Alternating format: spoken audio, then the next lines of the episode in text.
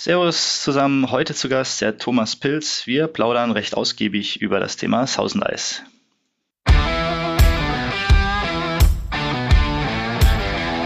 Hallo im Feierabend mit Ingram Micro und Cisco. Viel Spaß beim Profiling. Ja, Servus Thomas, schön, dass du dir Zeit genommen hast. Äh, magst du dich kurz vorstellen? Wer bist du? Was machst du? Warum bist du heute da? Hi Chris, besten Dank für die Einladung. Ja, Thomas Pilz ist mein Name.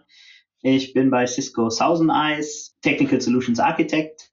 Was mache ich da? Ich unterstütze ja den Vertrieb hier äh, von technischer Seite für Thousand Eyes, den äh, spe speziellen Vertrieb. Thousand Eyes äh, ist eine Network Intelligence Plattform. Was wir genau machen, da kommen wir wahrscheinlich gleich im, im Detail dazu.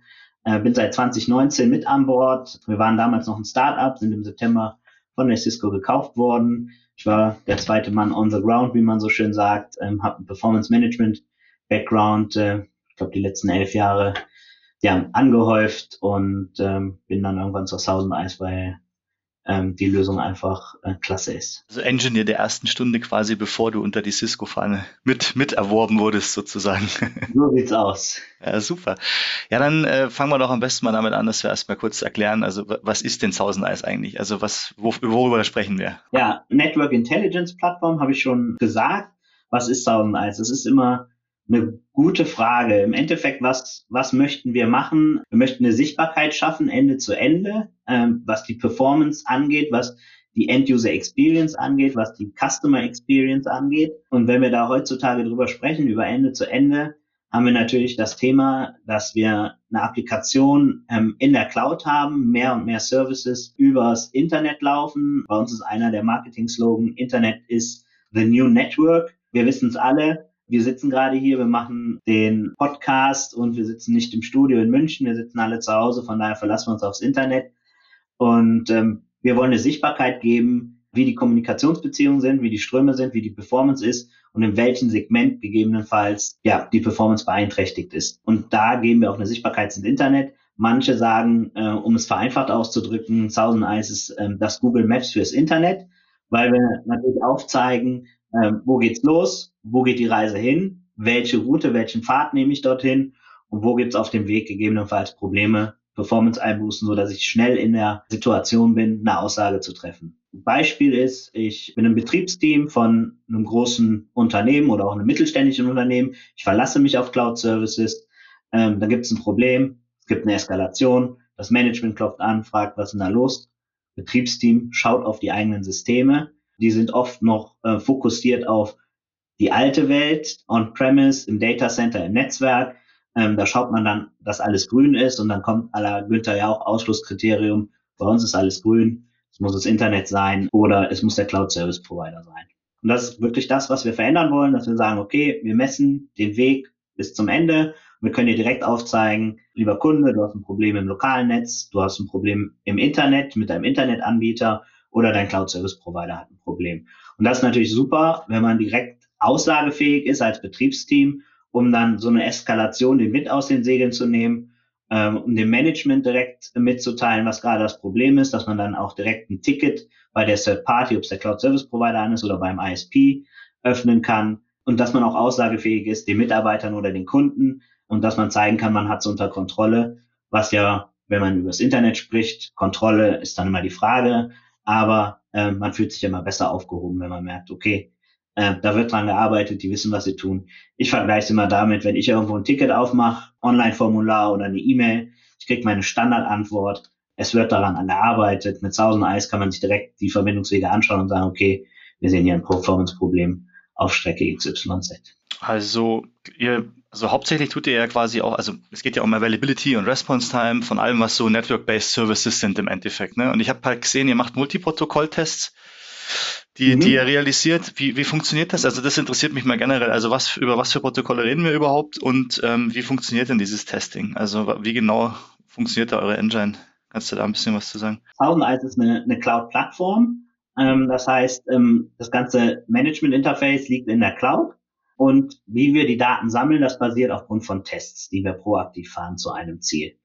Ähm, diese Tests werden von Agenten gestartet und die Agenten kann ich ähm, ja dann im Netz verteilen. Mm, wir haben dreierlei Typen von Agenten. Ich zähle die kurz auf. Das sind einmal ähm, Cloud-Agenten. Das sind Agenten, die von uns weltweit zur Verfügung gestellt werden. Ähm, Im Endeffekt eigentlich sind es auch Agentenressourcen, die kann ich in der Plattform auswählen und die sind ja, bei unterschiedlichen Pro Providern gehostet. Wenn wir über Cloud-Agenten sprechen, ist wahrscheinlich dann der erste Eindruck, okay, die liegen bei AWS, bei Azure, äh, bei GCP, bei Alibaba in der Cloud halt. Das ist auch wahr, das machen wir auch, aber unsere Cloud-Agenten liegen auch zum größten Teil bei äh, Tier 1 bis Tier 3 Service Provider Umgebung. Das heißt, ich kann aus einem Service Provider Netzwerk kann ich mir auswählen, überall in der Welt. Wir haben über 400 Lokationen, wo wir diese ähm, Agenten bereitstellen. Kann ich mir Agenten auswählen oder mehrere und kann ein Ziel damit testen. Das Ziel, wenn ich einen Cloud-Agent habe, ist meistens ein Ziel, was ich meinen Kunden oder meinen Mitarbeitern zur Verfügung stelle. So ein klassischer Outside-In-Test. Wir haben Agenten, der sitzt in der Cloud, damit teste ich eine gegebenenfalls auch was anderes in der Cloud, aber der beste Use Case ist, ich teste in meine Umgebung, ähm, ich teste zum Beispiel mein VPN-Gateway, ich teste meine Web-Services, meine Webseiten, mein Webshop. Du hast angesprochen, Multi-Services-Test. Ähm, unsere Tests fangen an bei ähm, ja, rudimentären Netzwerktests. Ähm, wir haben Routing-Test, einen BGP-Test, in dem wir BGP-Meldung mitlesen. Ähm, dann haben wir Netzwerktests, da kann ich einen Test gegen eine IP-Adresse oder gegen eine URL fahren von dem Agenten. Ähm, und dann habe ich höher ge gelegte Tests, zu denen komme ich gleich. Ich wollte aber erstmal über die, die Agenten sprechen. Äh, ich habe über den Cloud-Agent gesprochen. Das Pendant zum Cloud-Agent ist der Enterprise-Agent. Im Endeffekt die gleiche Funktionalität. Der Enterprise-Agent ermöglicht dir aber, dass du die Agentensoftware on-premise installieren kannst. Ähm, dreht den Use Case um. Wir haben eben über den Outside-In-Test beim Cloud-Agenten gesprochen. Ähm, wenn ich was on-premise habe, kann ich auch Inside-Out testen. Ich kann gegen meine WebEx testen, ich kann gegen Azure testen, gegen mein Cloud Secure Web Gateway, äh, um so im Endeffekt den End-User-Traffic zu mimiken und eine Outside-In-Sichtbarkeit zu schaffen. Ich kann aber auch von einer Branche in die andere testen. Wenn ich eine Lokation in Deutschland habe und eine Lokation in China, da sind wir unterschiedliche Verbindungswege, unterschiedliche Service-Provider, dann teste ich da ein. Oder ich teste in meine Ressourcen, die ich vielleicht in Azure gehostet habe, um einfach zu verstehen, wie ist meine Ver Verbindung, wie sind meine, meine, wie ist meine Performance zu den ja, Priority Applications. Und der dritte Agententyp ist der Endpoint-Agent. Endpoint-Agent ist ein Stück Software, was auf einem PC oder auf einem Mac läuft.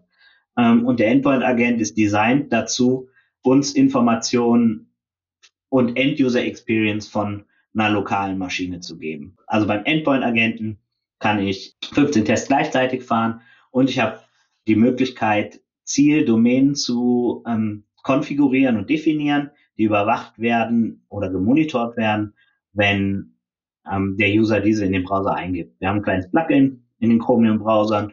Äh, wenn ich jetzt intranet.kunde.com äh, in meinem Browser eingebe und die Seite ist hinterlegt in Thousand Eyes, startet direkt die Messung. Ich sehe ähm, auch hier wieder Webinformationen, End-User Experience. Ich sehe den Netzwerkpfad dorthin, ich sehe Wi-Fi-Informationen, VPN-Informationen, so dass ich auch hier wieder schnell in der Lage bin, ähm, End-User-Probleme zu identifizieren und gegebenenfalls zu lösen oder überhaupt zu bewerten. Das ist ja auch oft die Frage, was ist überhaupt mein Ist-Zustand?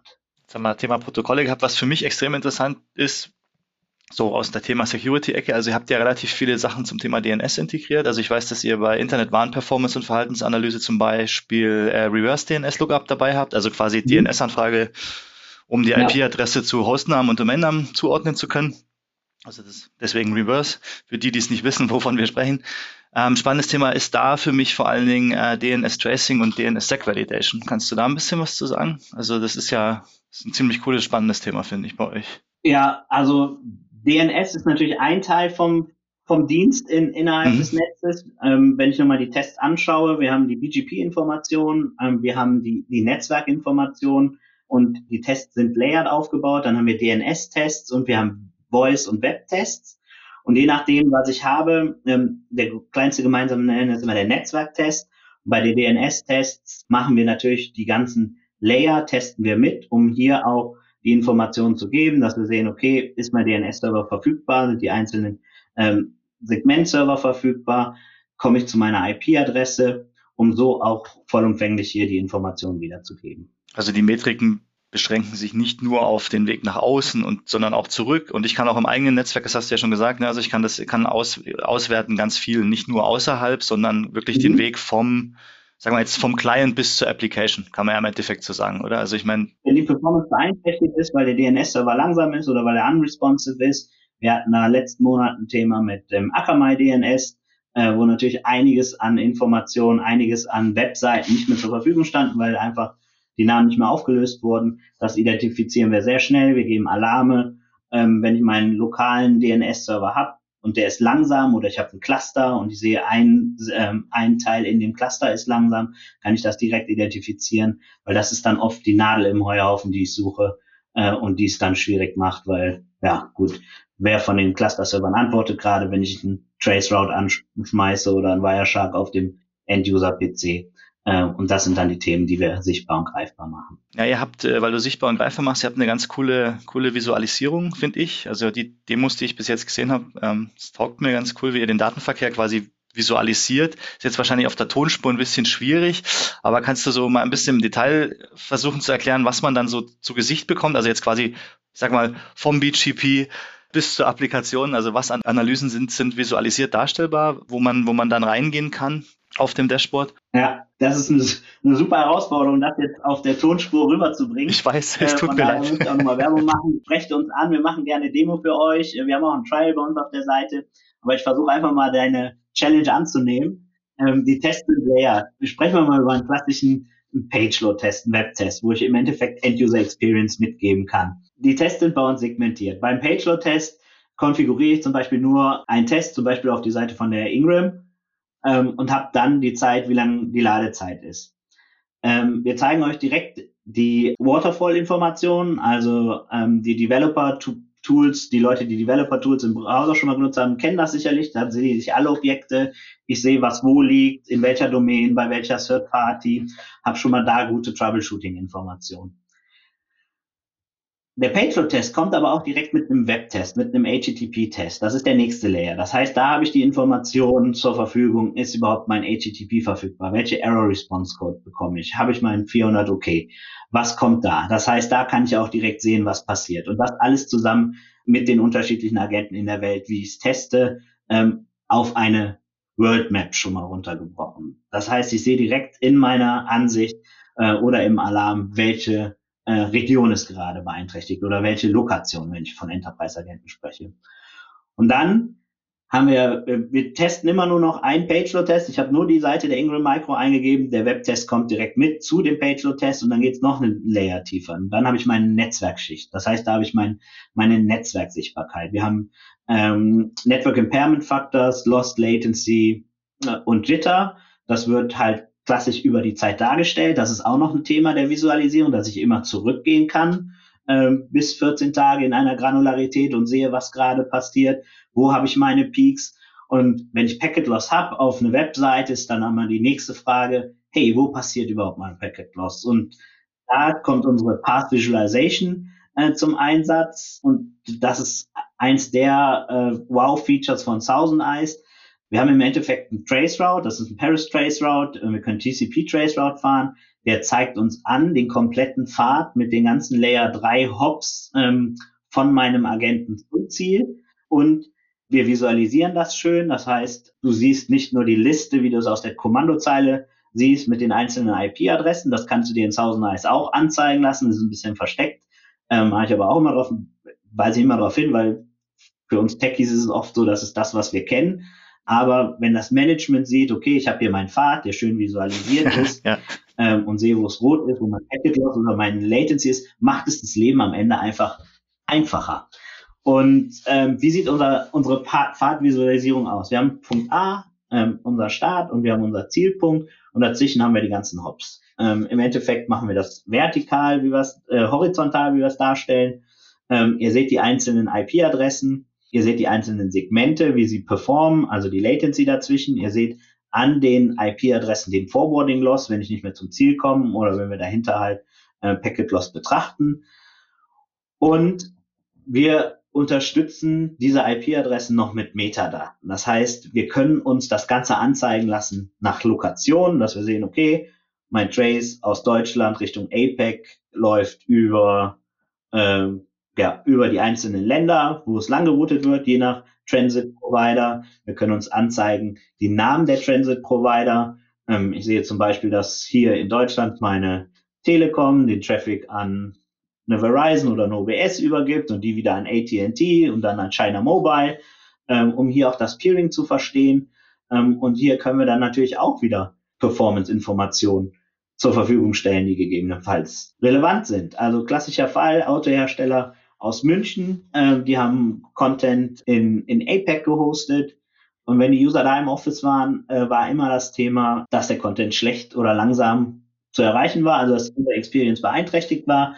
Ähm, aus dem Homeoffice jetzt zu Corona-Zeiten ähm, haben die User berichtet, das läuft einwandfrei. Klarer Fall. Wir schauen uns das an, wir schauen uns die unterschiedlichen Routen und Pfade an und wir sehen, okay, ich habe den lokalen Service Provider im, im Office, der hat ein Peering irgendwo mit der China Telekom und bringt dann als Transit Provider meinen Traffic nach APEC, äh, während ich aus dem Homeoffice einen anderen Service Provider hat, der hat wieder ein anderes Peering mit unterschiedlichen Service Providern äh, und bringt den Traffic dann performanter nach APEC, weil es ist ja so, die Service Provider werden auch auf auf Durchsatz im Endeffekt ähm, kompensiert. Also so machen die ihr Geld. Und dann gibt's natürlich da wahrscheinlich auch Preiskataloge für unterschiedliche Strecken. Und äh, ja, das günstigste muss nicht immer das Beste sein oder das teuerste muss nicht immer das Beste sein. Im Endeffekt kann man es testen mit 1000 Eyes und wir können es aufzeigen. Und in dem Fall äh, war es so, dass wir direkt gesehen haben, okay, der lokale Service Provider hatte ein Peering mit einem ja, performanteren Service Provider, wobei der Service Provider, der bei den vor Ort war in der Lokation, ähm, ja, ein, ein Service Provider gewählt hat, der jetzt nicht die Performance gebracht hat, Ticket aufgemacht, das gelöst oder man sagt, okay, ich nehme für die Route einfach einen anderen Service Provider, wenn ich da den Komfort habe, in der Lokation mehrere Service Provider zu wählen, kann das über Profile einstellen äh, und habe dann auch so wieder meine User Experience nach oben gezogen. Und das sind halt die Themen, die wir äh, beleuchten, wo wir stark sind, gerade mit unserer Fahrt. Cool. Also habt ihr durch Corona quasi for free noch äh, eine ganze Handvoll Agenten zum Auswerten bekommen in Form von Leuten, die im Homeoffice arbeiten. also 1000 Eis testen, dann jetzt. Lass mich mal gleich zu kommen. Wir waren auch bei den Layern, also wir haben über den Page-Load-Test gesprochen, den Web-Test, äh, jetzt haben wir über den Netzwerktest gesprochen und dann gibt's noch den Routing-Layer dazu. Das heißt, das Ganze wird dann noch mit UTP-Informationen angereichert dass wir auch direkt sehen, okay, ich habe Packet Loss oder Latency in einem bestimmten Intervall und können direkt sehen, okay, gab es ein BGP-Event im Netz auf der Strecke, um so zu korrelieren, hey, da gab es äh, gerade ein Thema und BGP ist vielleicht gerade das Problem von der End-User Experience Beeinträchtigung her. Jetzt sind wir auch gleich beim guten Thema. Also wo würdest du denn jetzt sagen, also was für Kriterien würdest du denn quasi auswerten im Vorfeld, wenn du sagst, für wen ist 1000 Eis was oder ab was für einer Unternehmensgröße oder ab was für einer Performance-Anforderung macht es denn Sinn, dass sich jemand mit 1000 Eis auseinandersetzt oder sagst du generell, das spielt keine Rolle, ob du eine BMW bist oder ein Teilezulieferer aus der Oberpfalz mit vier Angestellten? ich würde sagen, das ist im Endeffekt egal. Es ist immer abhängig von der Applikation. Und wenn ich eine Applikation habe, die in der Cloud ist, muss ich sicherstellen, dass mein Business läuft. Ob es jetzt on-premise ist, die Applikation, oder in der Cloud. Wenn es nicht läuft, habe ich ein Problem. Und die IT ist maßgeblich am Business beteiligt. Und ich habe eben den, den Fall gebracht, äh, wenn es zu einer Eskalation kommt, das Management anklopft am, am Serverraum und sagt, hey Freunde, ähm, die User können nichts machen, was ist da los? Und man nur mit den Schultern zuckt, weil man noch nicht quasi sein ähm, ja, Tooling Landscape, ich mag das Wort eigentlich nicht, ja. aber die Tooling Landscape noch nicht angepasst habe, um diese Sichtbarkeit zu schaffen, hat man natürlich dann ein Thema und ein Problem. Und wir sagen einfach so, ob ich jetzt Office 365 nutze, das funktioniert im größten Teil, aber wenn es zu einem Problem kommt ähm, und ich nicht meine E-Mails machen kann oder ich mein, ähm, meine Dokumente nicht mehr einsehen kann, dann habe ich, dann habe ich halt ein Thema. Ähm, und dann ist es halt oft die Frage, wie schnell kann ich so ein Problem lösen. Äh, wir nennen es ähm, MTTR, Meantime to Resolve. Aber oft ist es so, dass wir eigentlich eher das noch andere MTTs damit reinbringen. Also MTTC ist einmal Meantime to Convince. Mhm. Äh, wenn ich jetzt eine große Firma bin und nicht der kleine Zulieferer, habe ich ein Admin-Team, das ich in, oder habe ich ein Netzwerk-Team oder ein IT-Team, was viele Teams hat. Ähm, dann habe ich ein Security-Team, ein Netzwerk-Team, habe ich ein Cloud-Team. Die kommen alle zusammen in einem Eskal Eskalationscall. Da sitzen acht Leute. Eskalationscall ist eine Stunde. Wortführungen sind vielleicht bei zwei, drei Leuten. Man schiebt den schwarzen Peter hin und her. Und ja, im Endeffekt muss ich nur Leute davon überzeugen, wer zuständig ist für, den, für das Problem. Und dafür brauche ich einen Datensatz, eine Grundlage, um überhaupt das Problem einzugrenzen und zu erkennen. Ähm, und ähm, MTTI, äh, Meantime to Innocence, ist oft so beim Netzwerkteam. Die Netze haben es ja früher immer auf den Deckel bekommen. Äh, sie hatten die, die Tools oder sie haben die Tools, um einfach zu schauen, was gerade passiert im Netz, um dann auch dem Applikationsteam zum Beispiel zu sagen, hey, es ist nicht unser Netz, deine Applikation ist langsam. Guck dir mal die SQL Query an. Aber das passiert dann oft auf den äh, Informationen von, von Traces, die ich aus dem Netz bekomme, also Listening on the Wire. Und mit 1000 Eyes testen wir einfach. Wir brauchen keine Punkte, wo wir im Endeffekt Traffic mit sniffen, äh, weil wir proaktiv die Applikation testen. Habe ich deine Frage beantwortet? Ja, ich denke schon. Sinnigerweise wäre es ja dann quasi so, dass alle, also ich meine, im Endeffekt, wie ist denn der Zugriff geregelt? Also ich denke, du hast wahrscheinlich verschiedene Administrationszugriffe oder hast du nur, also Only See, weiß ich nicht, wie läuft denn das mit der, mit der Rollenverteilung, was den Zugriff auf 1000 Eis angeht? Weil ich meine, das, was du ansprichst, ist ja genau der Punkt. Ähm, der Sinn, also das, das, das Geile an Thousand Eyes ist ja, dass du einen Kopf über die komplette Kommunikation vom Unternehmen stülpst, um eine Auswertung zu fahren, unabhängig davon, in welcher Netzwerkschicht wir sind, unabhängig davon, mit welcher Applikation wir an welchem Standort sprechen wollen. Das ist ja das Geile daran, dass du halt einfach diesen Kopf bekommst, um alles auszuwerten und nicht in Segmenten arbeiten musst. Kannst, wenn du es möchtest, beim Troubleshooten, aber eben nicht musst, sondern dieses große ganze Bild bekommst. Das heißt ja dann im Endeffekt auch, sinnigerweise, wie du eben gesagt hast, bei größeren Unternehmen hast du halt diese Hierarchien, dass auch aus jeder, also aus dem Netzwerk, aus der Applikation, aus der lokalen IT etc., aus dem Security-Bereich die Leute Thousand Eyes nutzen sollten, um Trouble zu shooten. Wie, wie ist das, wie ist das gedacht oder wie, wie, ist die, wie ist da die ideale Vorgehensweise? Haben einfach alle ihren Zugriff, können das Netzwerk sehen und dann für sich drin arbeiten? Oder würdest du sagen, es macht Sinn, eine, eine, eine administrative Rolle nur für diese Auswertung zu schaffen, weil weil es halt aufwendig ist, weil man halt recht viel tracen und anschauen muss? Oder wie, wie, wie denkst du, ist es am besten organis zu organisieren, wenn man Thousand Eyes dann nutzt? Ist nicht so straightforward die Antwort, weil es oft auf die Betriebsprozesse Klar, ankommt ja. von dem Unternehmen. Wenn ich jetzt, wenn ich jetzt sage, okay, ich habe ein großes Unternehmen, ich habe alle Rollen gegliedert, ich habe ein Tier 1 Operation, die müssen vielleicht einfach nur sehen, okay, wie ist erstmal die Verbindung Richtung Office 365, funktioniert das? Also erstmal so eine Ampel Access. Ne? Und dann geht's dann vielleicht schon in Tier 2 oder Tier 1, guckt noch weiter rein, um zu sagen, okay, die bestimmte Lokation ist beeinträchtigt oder bestimmte Usergruppe. Ähm, und dann geht's in Tier 2. Und dann hast du oft das Engineering-Team, die, die Netzer, die es sehen müssen, die schauen dann natürlich fokussiert aufs Netzwerk. 1001 Network Intelligence Plattform, da sind wir super aufgehoben, das ist unsere Zielgruppe. Aber wenn wir dann ins UC-Team gehen, die müssen natürlich auch die Informationen haben, wie ist meine mhm. Performance äh, für meine ähm, UCAS-Dienste, wenn die in Security gehen, ähm, meine Secure Web Gateways, wie sind die angebunden? Und dann kommen die Applikationsteams. Dann gibt es natürlich die, einmal die Teams, die für die interne Applikation zur Verfügung stehen. Ähm, die können dann auch noch eine Rolle bekommen. Ähm, und im Endeffekt können wir alles granular abbilden. Das ist das Schöne an Thousand Eyes. Aber man muss sich dann zusammensetzen, um zu schauen, wie ist es und was macht Sinn. Oft ist es so, Management braucht auch nur im Endeffekt eine World Map mit Traffic Light Assessment, wobei im Endeffekt Engineering runtergeht, Tests aufzusetzen, Ad-Hoc-Tests zu machen. Das können wir mit Thousand Eyes auch. Wir sagen, okay, ich teste mal kurz äh, meine Sachen durch, die vielleicht im, im Workbook für einen bestimmten Fehler stehen. Ähm, das können wir alles abbilden. Die Plattform ist multi-tenancy-fähig. Das ähm, kannst du natürlich für unterschiedliche Kunden machen. Ähm, wir sprechen ja hier wahrscheinlich auch heute mit Partnern, die uns zuhören. Das heißt, du kannst auch eine Plattform aufbauen, ähm, wo du mehrere Endkunden drin hast.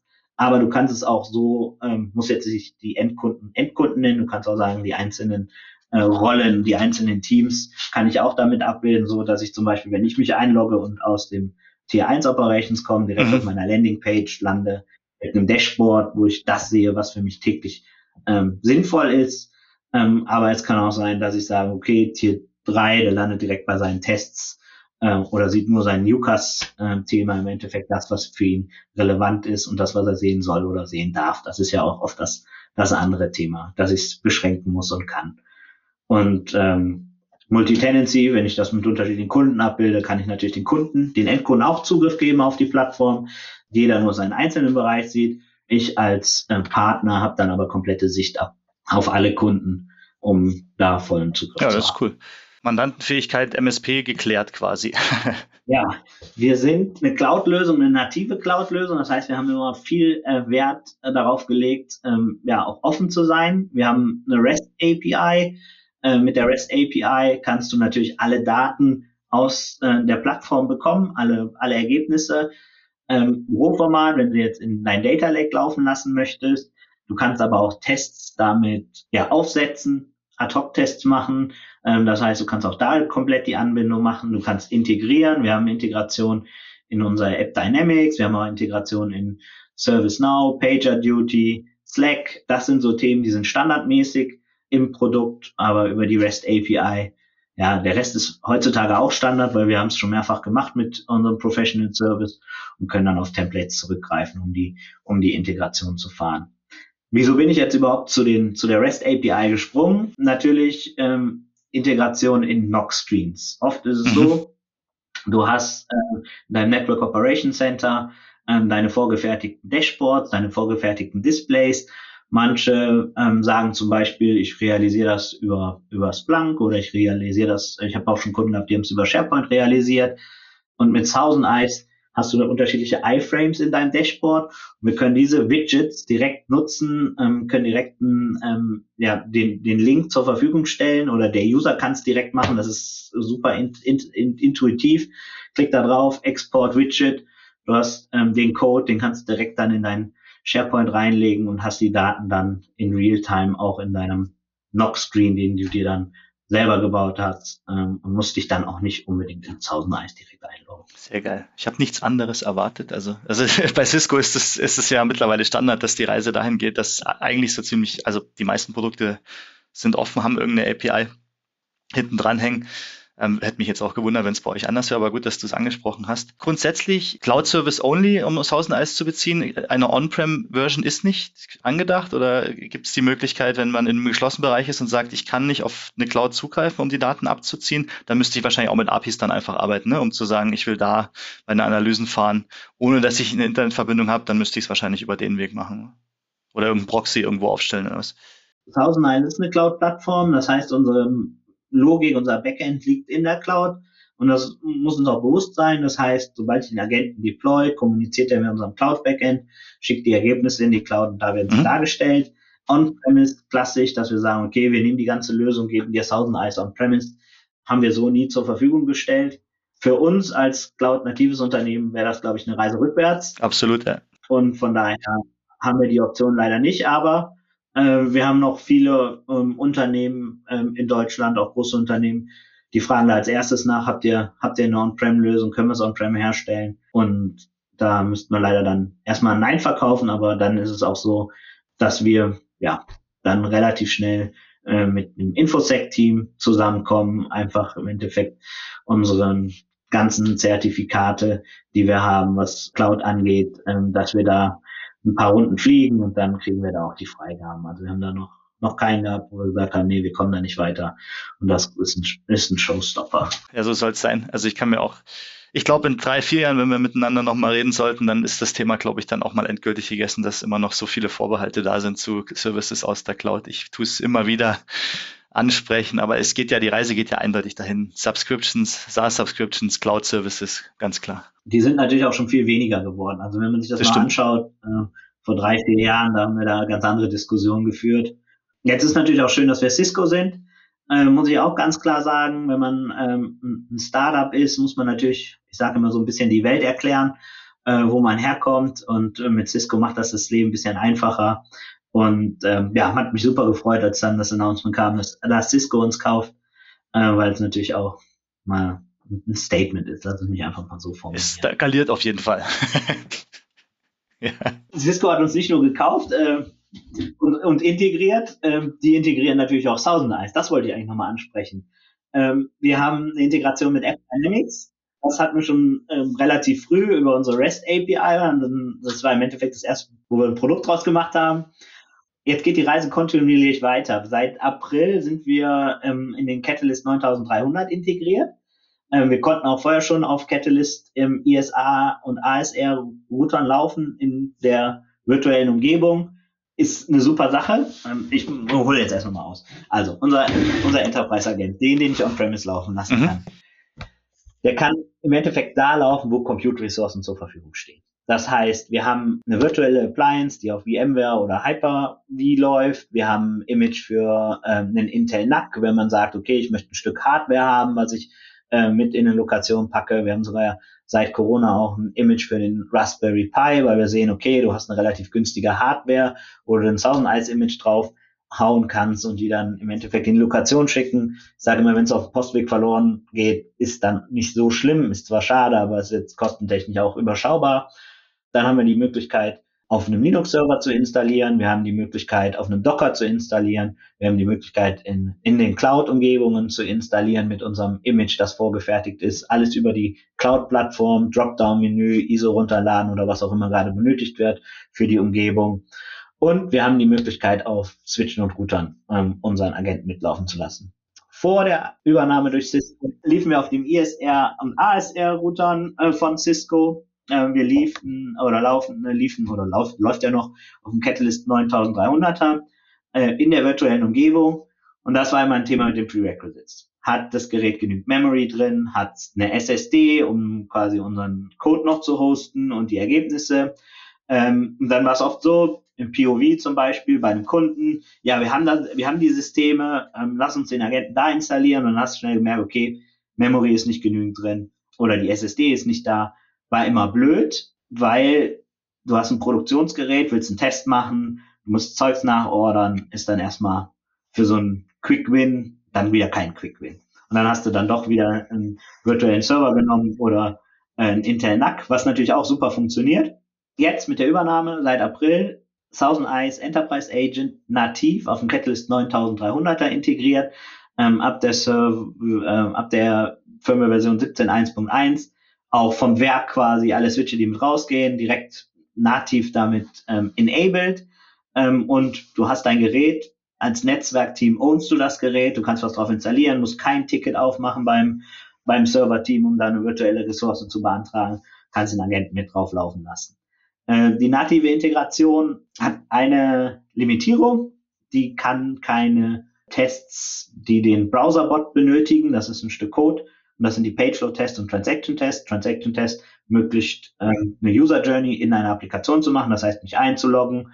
Gibt da mal gerne ein Microsoft Teams Beispiel. Ich logge mich bei Microsoft Teams ein, mache einen Dummy-Chat, logge mich wieder aus und habe dann einen Funktionstest von der Applikation mhm. gemacht. Mhm. Aber ich habe auch ein Login gemacht, das heißt, wenn ich da eine AD-Anbindung habe, weiß ich auch direkt, das funktioniert äh, und bin da schon mal auf der sicheren Seite und ich habe dann natürlich die Performance. Die Tests gibt's nicht, wenn ich nativ auf dem bin. Wenn ich eine SSD in dem Catalyst 9300 habe, dann gehen sie wieder, dann habe ich full-blown Agent Capabilities. Ähm, aber äh, das nur als Fußnote und viel besser für die Catalyst 9300.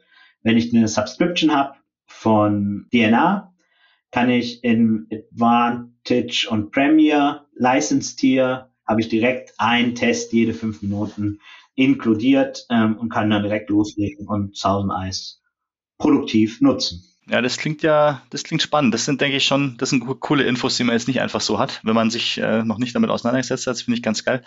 Bevor du uns einen Zukunftsausblick gibst, den ich immer spannend finde für Leute, die schon Thousand Eyes nutzen oder wissen wollen, was noch kommt, würde mich noch interessieren, wie kommt man denn ran? Also was ist denn, was muss man denn machen, um Thousand Eyes zu nutzen? Das ist, denke ich, für die Leute, die es noch nicht gemacht haben, spannend.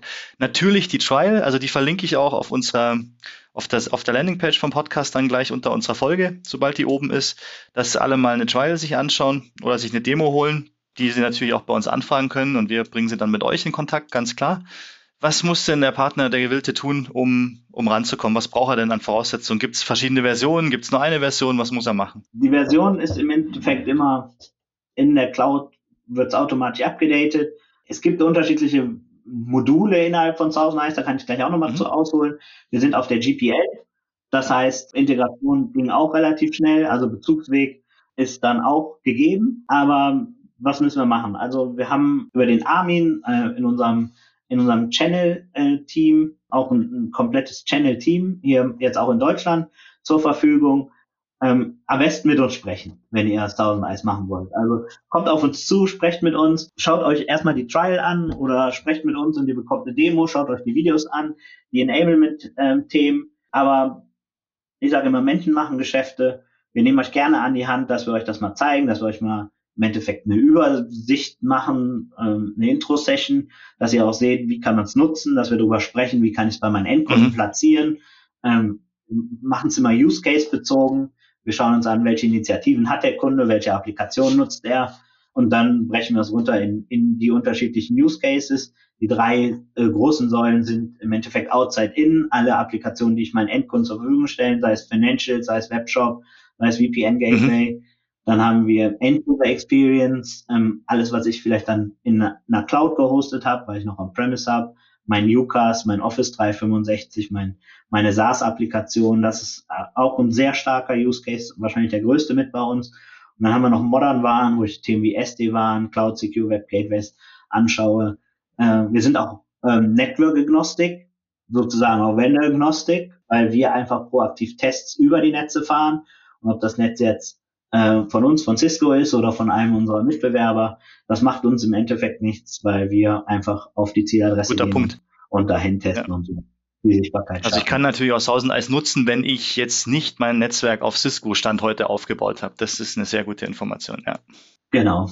Oder wenn ich dann einen anderen SASI-Service nutze. Ja. Das kann ich natürlich auch sagen. Ich kann natürlich jeden SASI-Service überwachen und testen und gucken, wie die Performance ist. Ob ich den Fall jetzt über unser Umbrella mhm. runterlade aus dem SharePoint oder ob da was anderes zwischen ist, ist es uns Effekt. Eigentlich ist es uns egal. Wir wollen die Sichtbarkeit geben. Ja, sprecht mit uns, lasst uns diskutieren, wie die Kundenszenarien sind, die ihr habt. Ähm, wir können zusammen die Vorstellung machen, so dass das Enablement passt.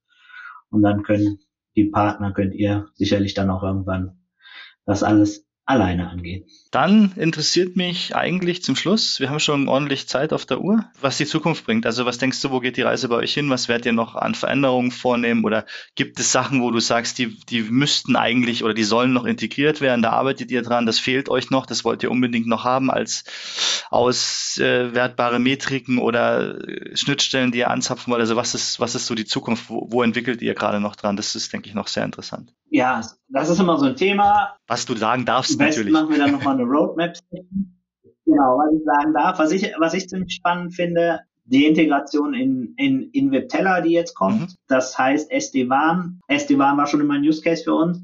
Äh, wir können natürlich da mit unserer Fahrtvisualisierung wirklich aufzeigen, wie das Underlay performt. Wenn ich mir die Analyse-Systeme anschaue, die jede SD-WAN-Lösung mit sich bringt, habe ich immer mein Packet Loss, mein Jitter, mein Latency, meine Performance zur Applikation. Ähm, aber wenn ich dann sehen will, okay, wo im Pfad wird dann hier meine Latency hochgezogen, sind wir natürlich gut aufgestellt, dass wir sagen, okay, wir testen das Underlay mit, geben dir die Fahrtvisualisierung, zeigen dir auf, okay, wenn du dein Traffic Richtung AWS ähm, angehst, sehen wir dann suboptimales Routing, weil in dem Standort wird es auf einmal Richtung Frankreich geroutet und dann wieder zurückzukommen und in Frankfurt zu landen. Das sehen wir, also so Themen sehen wir. Ähm, und ähm, die Tellerprodukte werden mit dem Agenten aus, ähm, ausgerollt, ähnlich wie beim Catalyst 9300. Und wir arbeiten daran, auch In-Web-Teller-Routing-Entscheidungen aufgrund von 1000 Eyes Performance Metriken zu machen. Das ist das, wo wir daran arbeiten und das soll jetzt auch äh, demnächst kommen. Ähm, und dann arbeiten wir natürlich mehr daran, die Integration in Cisco weiterzumachen. Also als wir im September die Übernahme bekannt war, war immer oder ist weiterhin die große Vision, jedes Cisco-Device, was ähm, es ermöglicht, den 1000 IS-Agenten zu hosten, ähm, soll das auch tun. Ähm, das ging relativ schnell. Im April kam schon dann die Integration mit dem Catalyst 9300. Bei den anderen geht's geht's weiter damit. Da kommt jetzt peu immer mehr kommt dann auch über die Release Notes. Ähm, und dann für Neukunden ist es wahrscheinlich irrelevant, aber mehr und mehr Plattformoptimierung, die UI verbessern, anpassen. Wir sind da schon gut aufgestellt, ähm, was ich mache, aber dann haben manche Kunden dann halt noch Sonderwünsche, wo man dann merkt, okay, das ist auch für andere Kunden relevant und das sind so Themen, die wir machen. Stete Schleifen, stete Verbesserung, so wie es sein soll. Cool. Du, dann danke ich dir ganz herzlich für deine Zeit. Wünsche dir und der ganzen Truppe von Thousand Eyes ganz viel Erfolg. Ist cool, dass ihr quasi jetzt Ciscoianer seid offiziell. Das ist eine coole Sache, super Produkt, super Integration. Ähm, und überlass dir wie immer das letzte Wort. Das letzte Wort, ja. Äh, vielen Dank, Chris, erstmal für die Einladung. Ähm, dann an alle Partner, die, die uns hören oder auch alle Kunden, die, die uns hören, ähm, sprecht uns an, kommt auf uns zu, testet es. Das ist super einfach. Ähm, es ist äh, von der UI einfach dargestellt, einfach zu visualisieren. Und das Schöne ist, die Message kommt gut an bei den Kunden. Das heißt, äh, wir finden oft ein offenes Ohr oder eigentlich immer ein offenes Ohr, weil natürlich irgendwo bei jedem Kunden drückt der Schuh mit der Sichtbarkeit in die Cloud Services. Und da ist mit Thousand Eyes immer, immer gut beraten, um die Sichtbarkeit dort herzustellen.